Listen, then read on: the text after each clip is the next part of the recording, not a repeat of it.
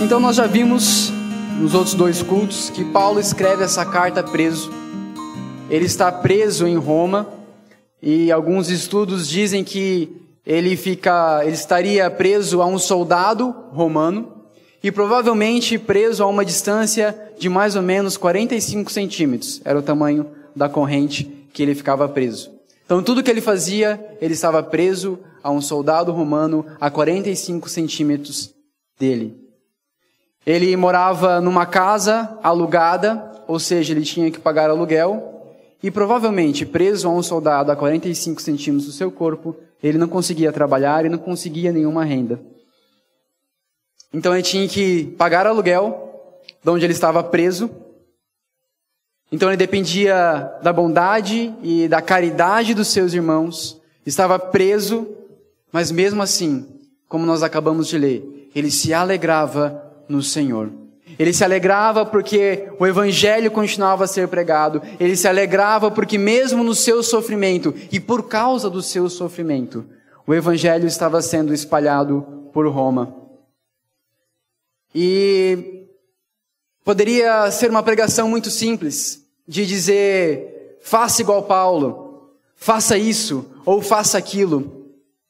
Mas a gente precisa dar um passo um pouquinho para trás, para entender por que, que o apóstolo Paulo faz isso.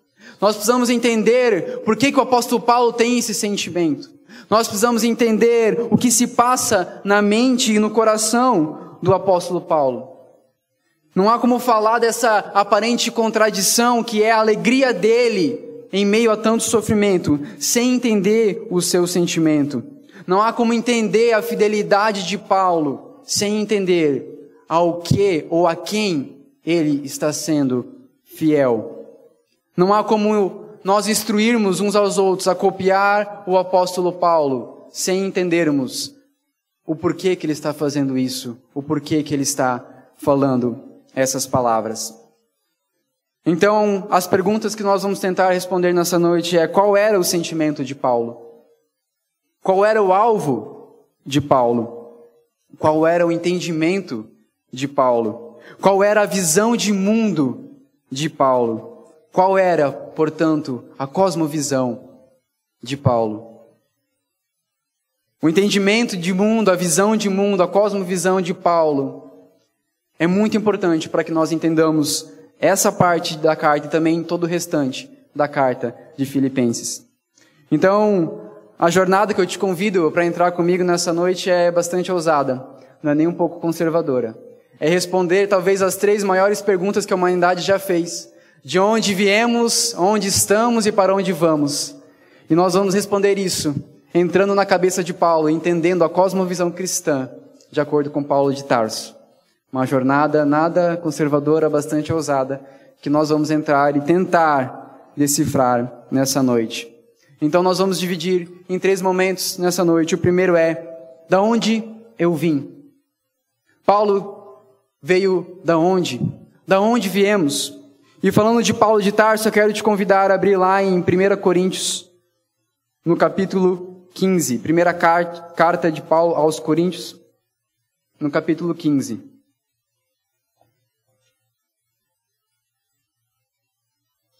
Nós vamos ler do verso 3 até o verso 10.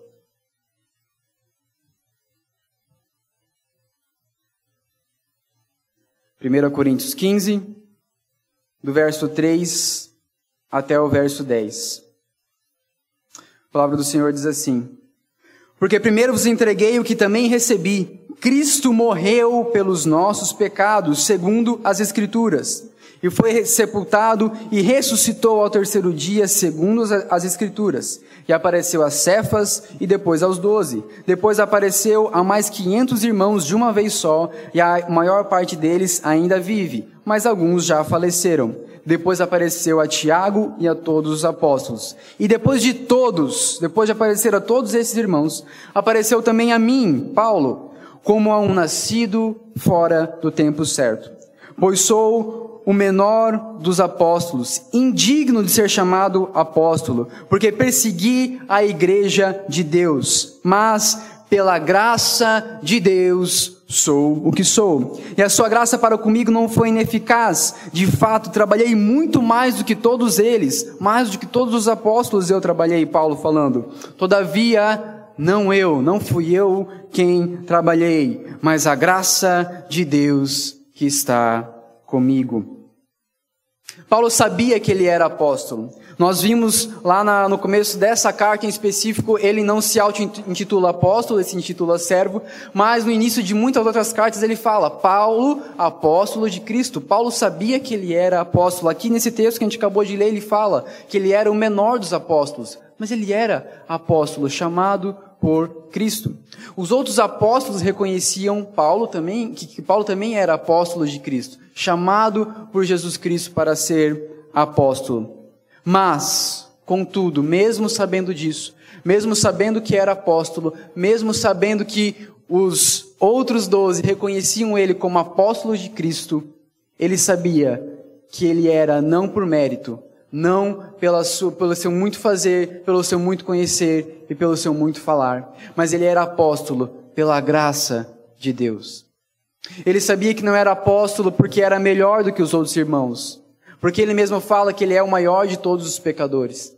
Ele sabia que não era apóstolo porque tinha feito tudo certo, porque ele acabou de, tinha acabado de confessar aqui nesse texto que nós lemos, que ele perseguia e matava os seus irmãos em Cristo.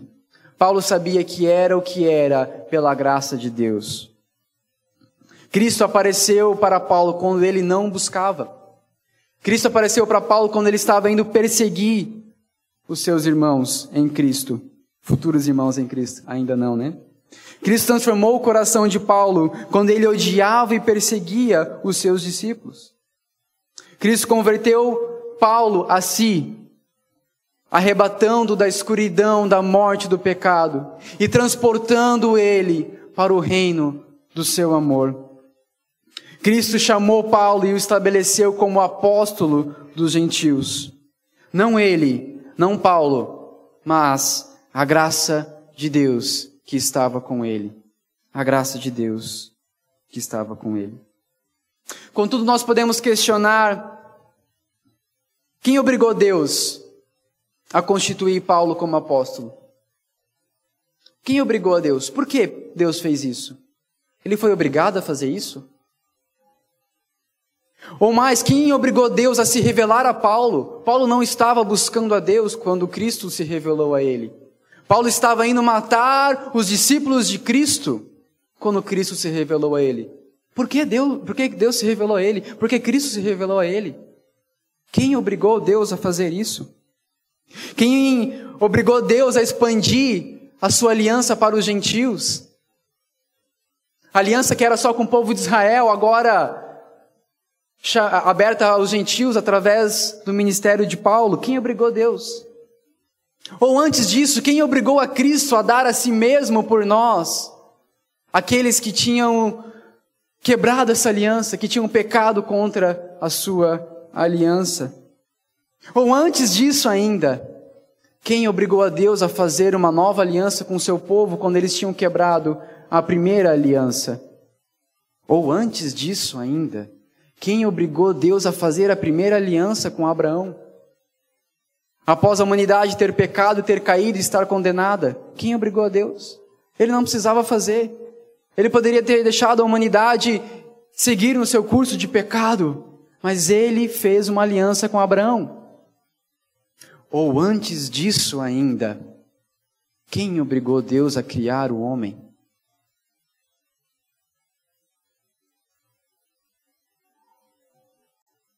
Não há nada, nem ninguém que possa obrigar a Deus a nada.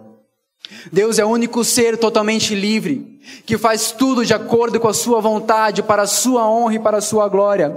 Na sua própria vontade, na sua própria boa vontade, Ele escolheu criar o homem para a sua glória. Por sua própria vontade, Ele escolheu fazer um pacto com Abraão. No pacto que ele fez com Abraão, o próprio Deus veio e desceu na forma de uma tocha e andou no meio dos pedaços dos animais. Ele fez um pacto com o homem. O homem não fez um pacto com Deus, o Deus fez um pacto com o homem, com o povo de Israel. Ele andou sozinho no meio dos pedaços dos animais. Ele fez um pacto com a humanidade e ninguém obrigou ele a fazer isso. Ele fez isso por sua própria vontade. Ele mesmo buscou o seu povo de volta, o seu povo caiu, o seu povo se rebelou, o seu povo foi contra essa aliança, contra essa lei. E ele mesmo buscava o seu povo de volta, inúmeras vezes através dos profetas, através dos juízes, profetizando, condenando, mostrando o caminho certo. Não porque ele precisava fazer, não porque ele era obrigado a fazer, não porque ele tinha alguma obrigação para conosco, a humanidade, não. Por sua vontade, por seu amor. Deus, por seu amor e pela sua misericórdia, fez uma nova aliança com novos termos no seu filho. Esse filho que pela sua vontade e pelo seu amor se entregou por mim e por você. Deus, pela sua própria vontade, abre os nossos corações através do Espírito Santo, para que possamos ver a Deus na face de Jesus Cristo através das suas Escrituras.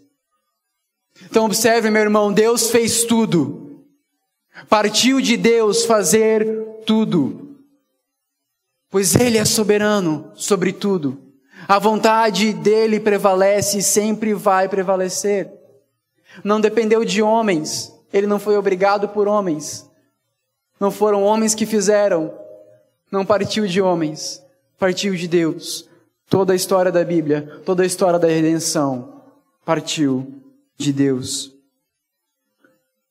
A Deus, então, aprouve colocar Paulo na história da redenção. A Deus aprouve colocar a mim e a você na história da redenção, no corpo de Cristo, na igreja. Então, quando nós olhamos para a Escritura, olhamos para a história que está, nos está apresentada na palavra do Senhor, o que, que nós vemos? Um Deus justo, mas um homem corrupto. Nós vemos um Deus santo, santo e santo, mas um homem pecador. Nós vemos um Deus todo-poderoso, mas um homem totalmente dependente, frágil, fraco, impotente. Nós vemos um Deus cheio de graça e de misericórdia, e vemos o homem necessitado de graça e de misericórdia. Nós vemos um Deus de amor e vemos um homem rebelde que não quer Deus. Quando nós entendemos isso, entendemos esse cenário, entendemos que não há nada de bom em nós, assim como Paulo entendia. Nós entendemos de onde viemos nós entendemos de onde viemos. Quando nós entendemos isso, nós entendemos quem é o diretor do mundo e o diretor das nossas vidas, que é Deus. Quando nós entendemos isso, nós entendemos o tamanho da graça e do amor e da misericórdia de Deus sobre as nossas vidas. Porque nós éramos pecadores, rebeldes, necessitados da graça e da misericórdia de Deus. E Ele veio em nosso favor, não porque merecíamos, mas por graça e por misericórdia. Quando entendemos isso, entendemos que tudo que Deus faz, Ele faz para a Sua glória. Por quê? Porque Ele merece essa glória e nós não.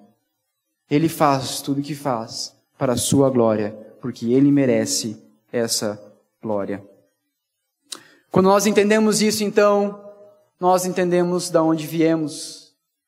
E de onde viemos, viemos da graça de Deus, porque nós, nós temos vida em nós e não a condenação.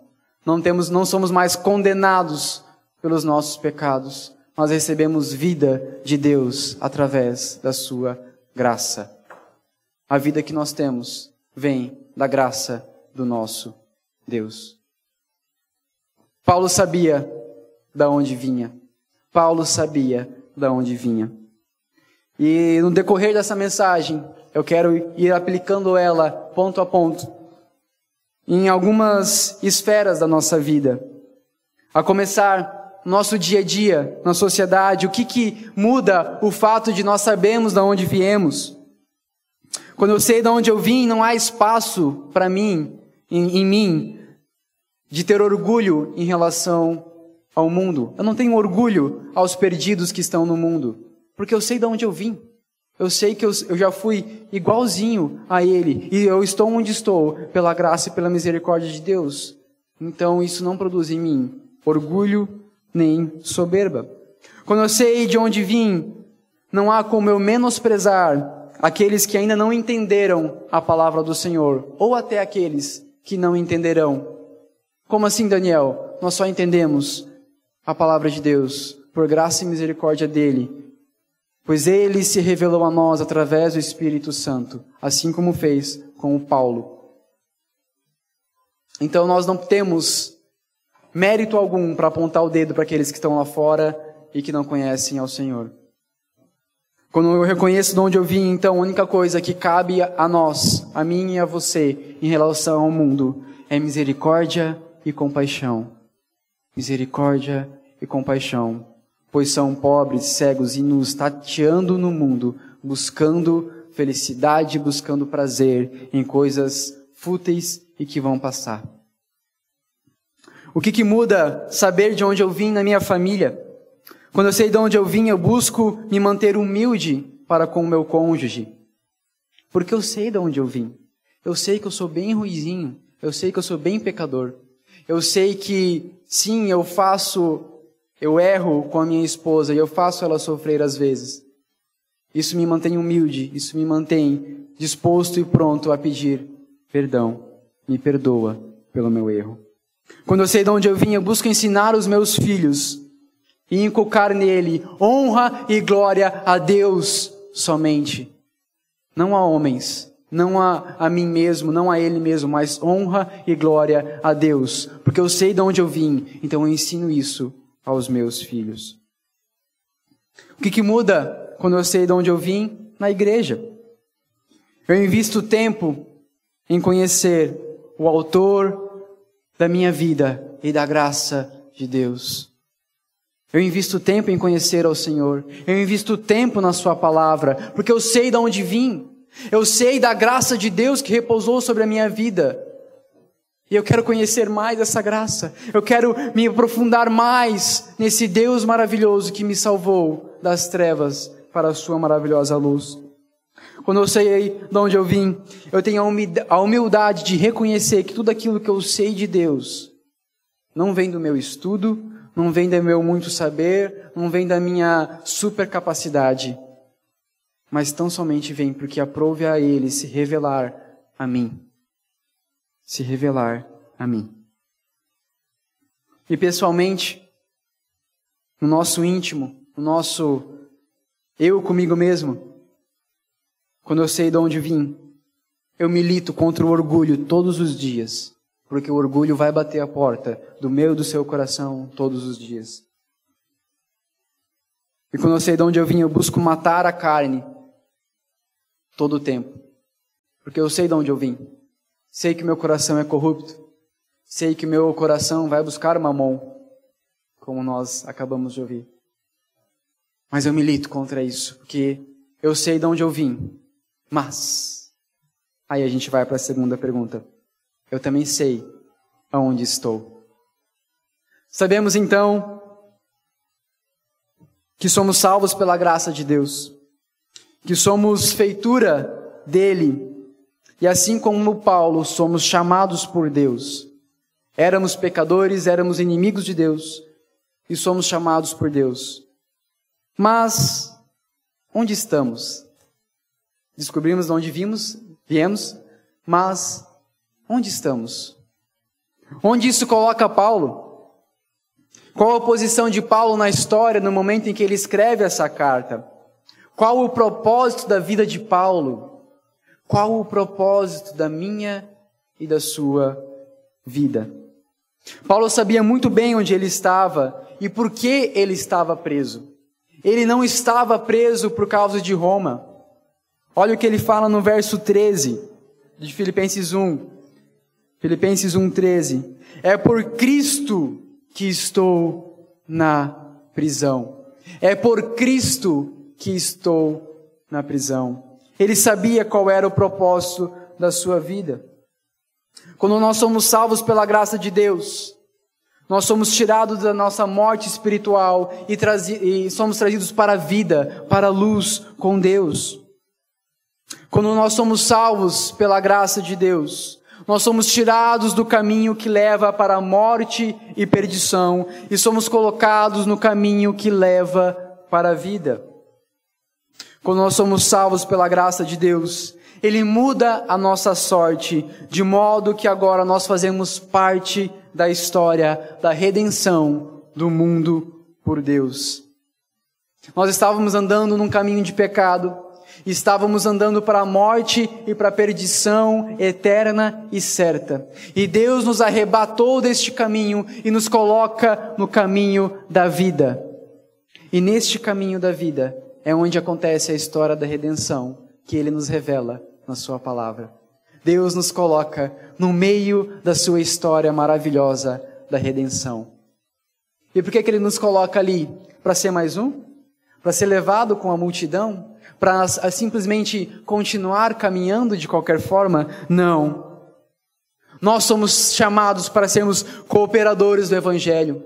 Somos chamados para trabalharmos enquanto andamos e indo fazendo discípulos. Indo fazer discípulos. Esse é o nosso chamado. Enquanto caminhamos nesse novo caminho que nos foi apresentado, enquanto andamos no caminho que vai, vai nos levar à vida eterna com Deus, somos chamados a cooperar com o Evangelho. Somos chamados a pregar a plenos pulmões. Eu estava morto, mas agora eu vivo. Somente Cristo é o Rei. Só Ele é digno de toda honra, toda glória e todo louvor. Somente por Ele nós somos salvos. Somente por Ele nós temos acesso a Deus. E somente por Ele nós temos paz. E paz com Deus. Somente por Ele Somente por Ele, esse tem que ser o nosso clamor, o nosso discurso todos os dias. Porque agora nós sabemos de onde fomos tirados e onde fomos colocados. E não para ficarmos calados, não para ficarmos, sermos só mais um, mas para sermos cooperadores do Evangelho.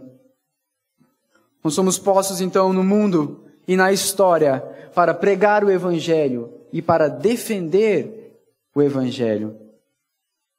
No verso 16 de Filipenses 1, Paulo fala: Estes o fazem por amor, sabendo que fui posto aqui, aqui onde? Na cadeia, preso com o soldado, para a defesa do evangelho. Paulo sabia que deveria defender o evangelho. E hoje, nada mudou. Assim como já na época do apóstolo Paulo, assim como na época do apóstolo João, assim como na época dos reformadores, século XIX, em todo tempo sempre houveram aqueles que tentaram diluir a palavra do Senhor de diversas formas, com diversos discursos emocionais, com diversas palestras que não são pregações da palavra de Deus. Sempre houve, sempre houve e sempre haverá. Porque o inimigo das nossas almas vai continuar trabalhando. E o nosso pecado também ajuda o próprio inimigo das nossas almas, o pecado do homem. E vai continuar trabalhando para desfazer esse evangelho. Mas o nosso papel, cristãos, chamados por Deus, colocados no caminho da vida, é defender o evangelho de Deus. É levantar o estandarte e dizer: Este é o evangelho verdadeiro que leva a Deus. Daniel, e para que, que serve este outro evangelho que está sendo pregado, que não é o evangelho de Deus? Lembra que eu falei de dois caminhos? O caminho que leva à morte, o caminho que leva à vida. Iago Martins fala que esse evangelho terapêutico que tem sido pregado serve simplesmente para fazer com que esses que estão caminhando no caminho da morte continuem até o inferno anestesiados, achando que vão para o céu. É para isso que serve. Nosso papel, portanto, é pregar o verdadeiro Evangelho, defender o verdadeiro Evangelho de Deus, o único que salva, o único que leva ao conhecimento verdadeiro de Deus. Leia comigo o verso 17 e 18 de Filipenses 1. Mas aqueles que anunciam Cristo por discórdia, não com sinceridade, pensando que assim podem aumentar o sofrimento das minhas prisões. Mas que importa? De qualquer forma, contanto que Cristo seja anunciado, quer por pretexto, quer não, alegro-me com isso, e sim, sempre me alegrarei. Nós vamos voltar depois, falar um pouco mais sobre essa discórdia, mas aqui eu quero focar no entendimento de Paulo do que, para que, que serve uma vida cristã, qual o propósito de uma vida cristã? Pregar o Evangelho. Tudo que nós fazemos tem que ter como desculpa e como propósito pregar o Evangelho, pregar o Evangelho. Pregue, quer em tempo, quer fora de tempo. Pregue o Evangelho. Mas aqui eu quero fazer um alerta. Não apenas uma pregação na mente, não apenas um conhecimento, um repetir versículos, um postar textos de, texto, frases e textos de efeito. Não, não é só isso. E nem também só no sentimento, ah, eu vou esperar sentir de Deus quando eu tenho que pregar. E nem também ficar só na vontade. Não, eu tenho vontade de pregar. Eu tenho vontade. Não, não é nem só intelecto, nem só sentimento e nem só vontade, mas os três juntos. Uma vida inteira devotada a Deus. Uma mente voltada às coisas do Senhor, um sentimento voltado a buscar a Deus de joelhos, uma vontade, uma intenção concreta no coração de andar nos caminhos do Senhor e pregar o seu evangelho, quer em tempo, quer em fora de tempo, uma vida completa, devota a Deus. Este era o coração do apóstolo Paulo. O teólogo William Willimon diz o seguinte: Por trás de todas as escrituras não está simplesmente a pergunta: você vai concordar? Mas sim uma pergunta mais política: você vai se alistar?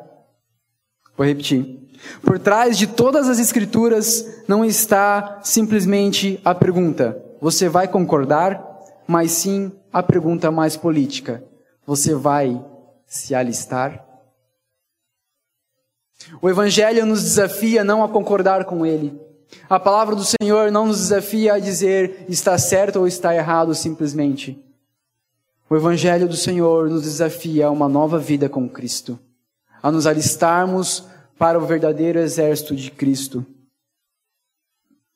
Então, quando nós entendemos tudo isso, onde estamos para o que fomos chamados, nós, nós não vivemos mais olhando para baixo, olhando para as coisas desse mundo, achando que isso aqui é tudo que existe, olhando para o nosso próprio umbigo, olhando somente para a nossa própria eh, necessidade, lambendo as nossas feridas, os nossos dodói. Ah, eu estou preso a um soldado romano, Paulo podia falar.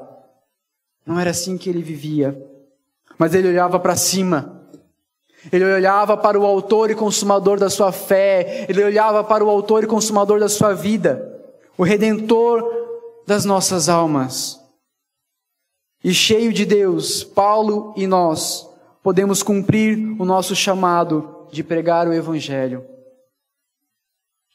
Discípulos de Cristo que fazem discípulos de Cristo, que fazem discípulos de Cristo, que fazem discípulos, e assim eternamente. Resumindo, portanto, a Bíblia abre os nossos olhos para que vejamos de onde fomos tirados e onde fomos colocados e inseridos. A Bíblia nos revela a condição caída do homem e a Bíblia nos revela a maravilhosa salvação de Cristo Jesus. E a Bíblia, portanto, nos revela que agora nós fazemos parte da história, fazemos parte dessa história que Deus está escrevendo no mundo. Nós somos atores do teatro divino de Deus nesse mundo. Eu e você, convocados para fazermos parte deste enredo, dessa história. Aplicando então, novamente, aquelas esferas que nós vimos antes. O que, que muda saber onde eu estou na sociedade, no dia a dia? Nosso trabalho, portanto, nós devemos estar atentos, sempre atentos, a oportunidade de pregar o Evangelho. Devemos dar um bom testemunho como os filhos de Deus. Devemos buscar sempre a justiça que vem de Deus e não a balança injusta, a balança que rouba um pouquinho para mim. Devemos nos preocupar com o pobre na sociedade. Devemos nos importar com o nosso colega de trabalho ou com o nosso colega de faculdade.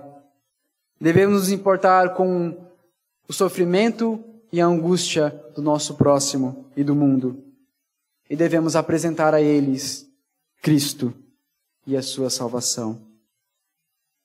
O que, que muda é saber onde eu estou, onde Deus me colocou na minha família?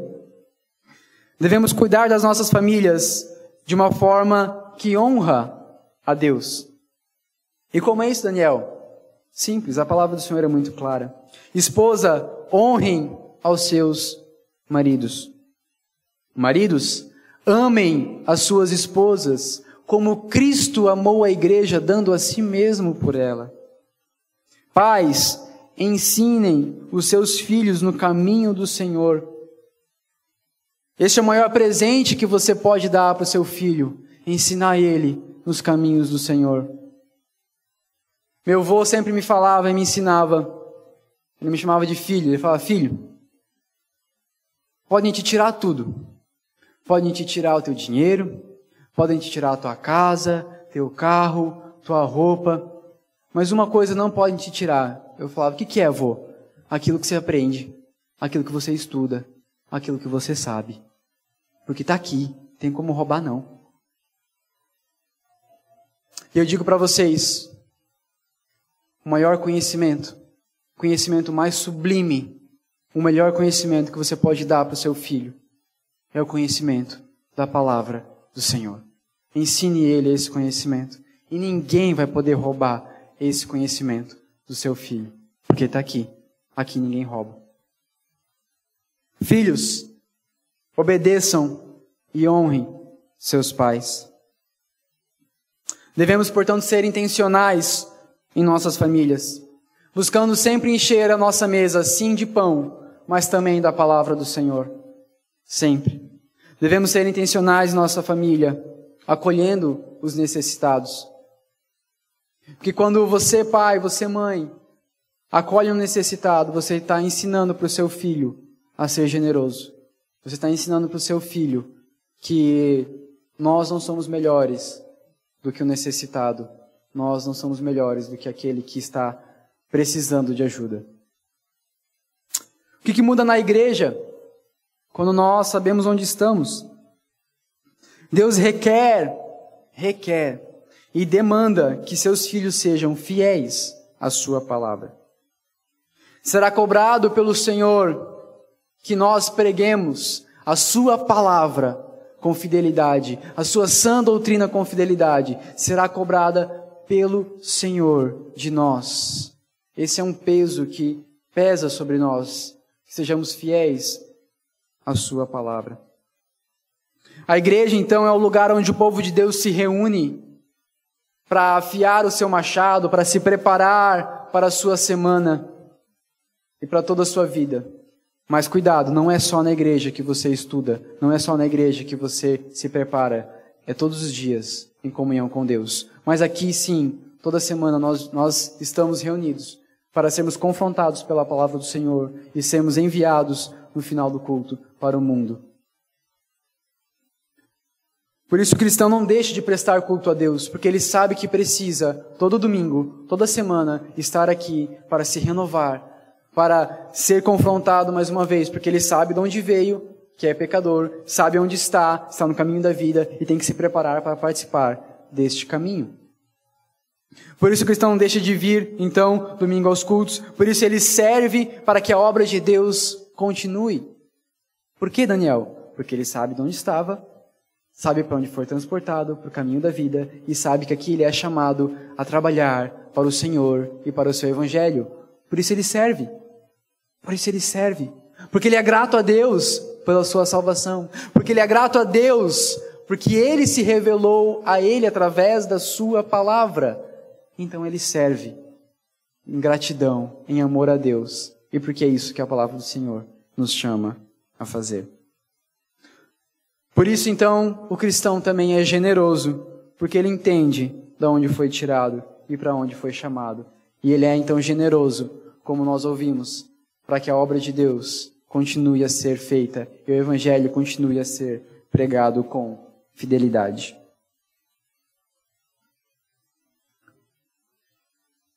Então, meu irmão, pregue o evangelho, não por inveja, mas por amor a Deus. E por último, na nossa esfera pessoal, saber onde estou requer que a nossa vida devocional com Deus seja diária. Vida devocional diária a Deus. Não como um passe de mágica, não como se aquele momento fosse mágico, mas como um reconhecer de que eu preciso de Deus na minha vida todos os dias.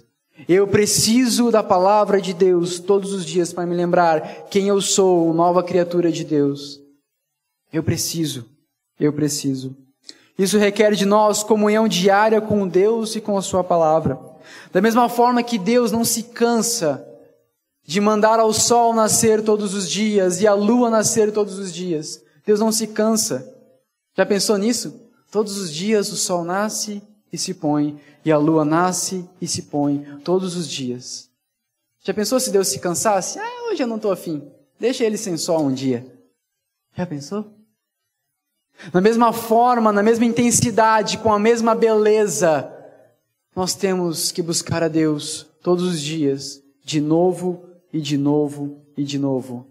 Ah, mas eu já ouvi isso daí que está sendo pregado. De novo e de novo e de novo, porque eu preciso de novo, porque eu preciso de novo.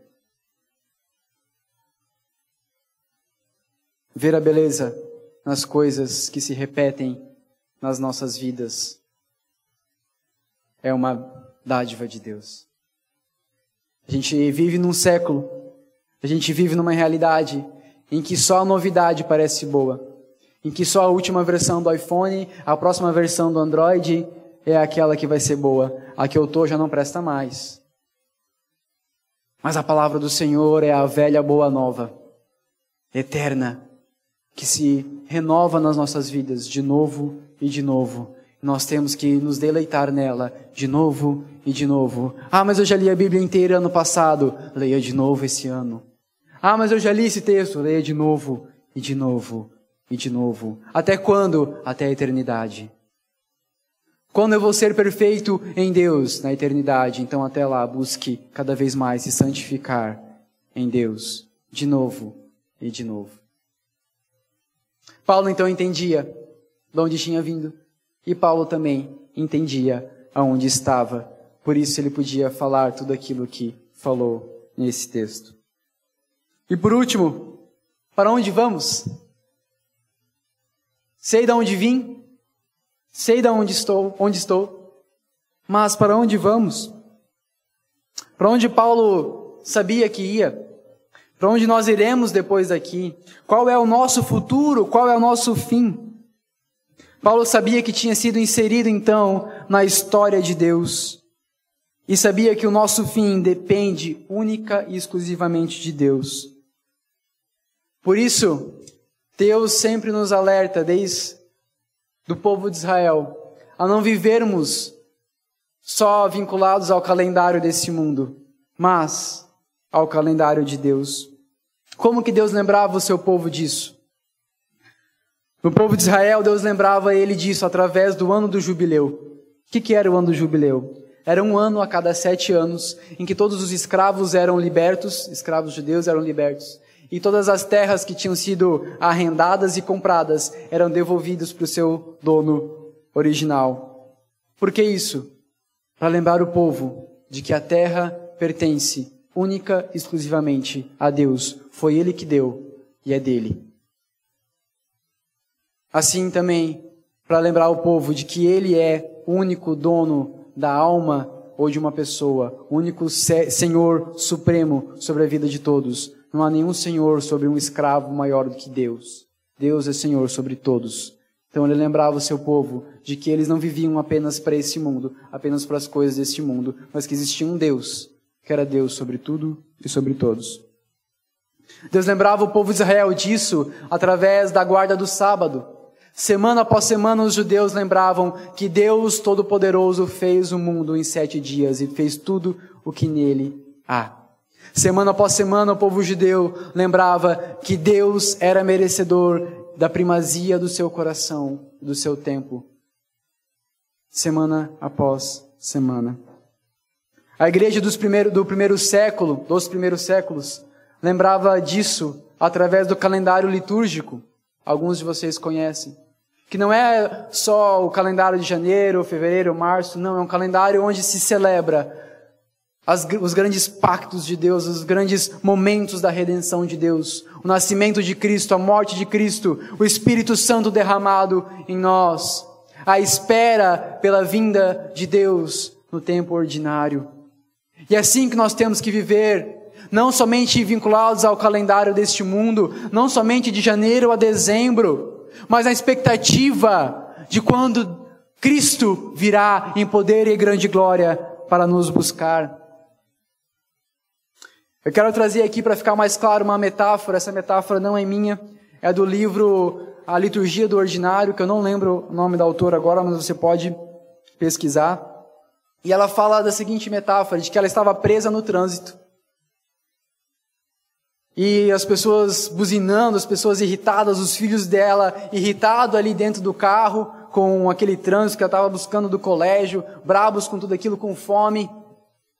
E de repente ela se perguntou: já pensou se a gente, por algum motivo, decide que tudo que existe no mundo é essa ponte engarrafada? A gente vai sair do carro, daqui a pouco tem um louco tirando uma churrasqueira do porta-mala, fazendo um churrasquinho. Daqui a pouco estão brigando por gasolina para manter o carro ligado, para deixar o, o ar-condicionado ligado, porque está muito quente. Daqui a pouco estão se matando por comida, porque estão achando que tudo que existe é aquela ponte, tudo que existe é aquele momento engarrafado. Às vezes é isso que eu e você fazemos com as nossas vidas. Às vezes eu e você achamos que tudo que existe é a nossa mísera e pequena vida nesse mundo. A gente se foca na nossa ponte congestionada, a gente se foca nos nossos problemas e nas coisas do nosso dia a dia, achando que é só isso aqui que existe. Mas não é. Isso aqui é passageiro, isso aqui é pó, é fumaça. Vai passar. Vai passar. O que é eterno, o que vale, está por vir está por vir. Então, Paulo, por isso que Paulo, por isso que Paulo, mesmo preso, se alegrava, porque ele se alegrava no que? Na expansão do evangelho, do reino de Deus, que é o que importa. A prisão terrena de Paulo levou ainda mais longe o evangelho que ele pregava. Por quê? Porque enquanto ele pregava, pensa, um guardinha ali acorrentado com ele a 45 centímetros. Ele estava ali conversando, sei lá, Timóteo talvez foi visitar ele, um, é, o, o, que carregou a, a, carta de Filipenses, Epafrodito, estava lá recebendo a carta e também tava, Paulo estava ali falando do Evangelho e o soldado ali ouvindo, a 45 centímetros, ouvindo do Evangelho. Então muitos soldados se converteram ao Senhor. E esse soldado depois ia para o quartel e falava para um e falava para outro. E esse evangelho chegou até a guarda pretoriana, que era a guarda do próprio imperador romano. E esse evangelho chegou ao imperador através dessa guarda pretoriana, porque era uma guarda de eram pessoas de alta influência sobre o imperador. Que outra forma o evangelho ia chegar a tamanhas proporções? Ou seja, Deus acorrentou Paulo a um soldado para que o evangelho fosse mais longe. Deus acorrentou Paulo a guardas romanos para que o evangelho fosse espalhado por toda Roma. E mais, não só isso, mas esse sofrimento de Paulo, porque ele passava por esse sofrimento alegre pregando o evangelho, isso encorajou outros irmãos a pregar o evangelho. Por esse motivo, A prisão de Paulo era para ele motivo de grande alegria, porque ele sabia que o que mais importava era o reino de Deus onde ele havia sido colocado. Não importava nem mesmo a sua reputação que estava sendo difamada, porque ele estava com o olho no alvo, não estava olhando apenas para a ponte engarrafada dele naquele momento, ele estava olhando para o alvo, ele estava olhando para o dia da redenção, ele estava olhando para o dia em que Cristo ia chamar ele: Venha, meu filho, desfrute do banquete do seu Senhor. Então, quando nós entendemos o que nos, nos espera, nos alegramos nessa vida com as conquistas do reino de Deus, mesmo que isso signifique sofrimento para nós. Mais uma vez, então, o verso 18. Mas que importa que eu estou sendo difamado? Paulo falando. Que importa que me difamem, desde que preguem o evangelho. De qualquer, de qualquer forma, contanto que Cristo seja anunciado, quer por pretexto, quer não, alegro-me com isso. Sim, sempre me alegrarei. Então, se Deus irá executar os seus planos, e Ele vai executar, a minha percepção do sofrimento muda. Se Deus vai executar os seus planos, e Ele vai executar, a minha percepção dos objetivos dessa vida muda. Se Deus vai executar os seus planos, e Ele vai executar, a minha forma de orar a Deus muda a minha vida muda, ou deveria mudar. Se Ele vai executar os seus planos, e Ele vai, eu tenho a paz de Deus em meu coração, como nós vimos lá no verso 1 de Filipenses 1. Finalizando então, como que esse entendimento se aplica a nós? Na sociedade, eu não me apego mais às coisas deste mundo, aos prazeres passageiros deste mundo. Mas, mas, tudo aquilo que eu tenho, que eu recebo, eu sei que é a dádiva de Deus para a minha vida, com um fim proveitoso, que é pregar o Evangelho. Não vejo mais este mundo como eterno, mas como passageiro. Não me vejo mais como cidadão dessa terra, mas como peregrino, passageiro. E um peregrino que viaja por este mundo, por essa história da redenção, que agora eu faço parte, apontando para Cristo, Redentor e Salvador da minha alma. Buscando nele a minha satisfação plena. Quando eu sei para onde eu vou, na minha família, porque eu sei que Deus há de julgar vivos e mortos. Eu me preocupo, me preocupo com a salvação da minha esposa, do meu marido e dos meus filhos, porque eu sei aonde o mundo está indo. Eu sei que Deus há de julgar vivos e mortos. Então eu me preocupo, eu ensino o evangelho para eles. Porque eu sei que nós, não, que nós não somos deste mundo, eu ensino meu filho a não cobiçar as coisas desse mundo. Sim, filho, nós precisamos de comida. Sim, nós precisamos de roupa. Sim, nós precisamos muitas vezes de carro e de casa. Mas não apegue o seu coração a isso. Não cobice as coisas desse mundo. Porque eu sei que não somos deste mundo. Eu trato a minha esposa como filha do rei. Porque eu sei que isso vai ser cobrado de mim. Eu trato ela com respeito eu trato ela com carinho, ensinando ela assim os caminhos do Senhor. O que, que muda na igreja o fato de sabermos para onde vamos? A igreja então passa a ser o lugar onde o povo de Deus, esse que está no caminho da vida, se reúne como uma prévia, uma amostrinha de como será a nossa comunhão eterna com Deus aqui na igreja. Na comunhão com os irmãos, nós nos lembramos que nós somos uma única família, chamados por um único Deus. Através da vida de um cristão em chamas, assim como Paulo estava em chamas, sendo queimado pelo Evangelho, outros cristãos são incendiados, inflamados pelo Evangelho. o seu testemunho, a sua vida devota a Deus, pode influenciar e deve influenciar outros irmãos. E na nossa vida pessoal, o desejo maior do nosso coração, o objetivo das nossas vidas, aquilo que nós buscamos e ansiamos de todo o nosso coração, aquilo que me faz acordar todas as manhãs, é a graça de Deus, é Cristo e a Sua palavra e o seu evangelho e o seu reino, porque eu sei para onde eu vou. Eu sei que Deus há de julgar vivos e mortos, então eu desejo estar com Ele todos os dias. As dificuldades do meu dia, do, do, pessoais minhas podem ser usadas então por Deus para a expansão do Evangelho. E eu te pergunto: aonde Deus te prendeu, assim como Deus prendeu Paulo a um soldado romano? Aonde Deus te prendeu para que o evangelho dele se expanda? Talvez te prendeu a uma escrivaninha de um trabalho chato. Talvez te prendeu em casa com seus filhos, com as crianças. Talvez te prendeu dentro de um carro, preso a tantas viagens de negócio. Talvez te prendeu na sala de aula, ou como professor, ou como aluno. Aonde Deus te prendeu?